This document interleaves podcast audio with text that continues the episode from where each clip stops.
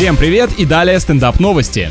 В одном из китайских университетов готовят еду из лепестков роз. Это значит, что у поварихи появился шибко романтичный ухажер, усыпает пол в квартире каждый день. Вот она и подумала, чё добру пропадать. В заведении подают более 25 различных блюд из бутонов этих цветов. Спрос на необычную розовую еду настолько велик, что вход в учебную столовую закрыли для посторонних. Интересно, найдется хоть один гурман, который поступит в универ чисто, чтобы разок там пообедать. Ученые Стэнфордского университета выяснили, что чувство юмора чаще всего пропадает у людей, когда у них появляется необходимость регулярно ходить на работу. Да уж, такие жесткие шуточки судьбы не каждый может понять. Исследователи утверждают, что улыбчивость возвращается ближе к пенсионному возрасту, а это уже называется постирония. На этом пока все. С вами был Андрей Фролов. Еще больше выпусков слушай в нашем телеграм-канале NRJ Russia.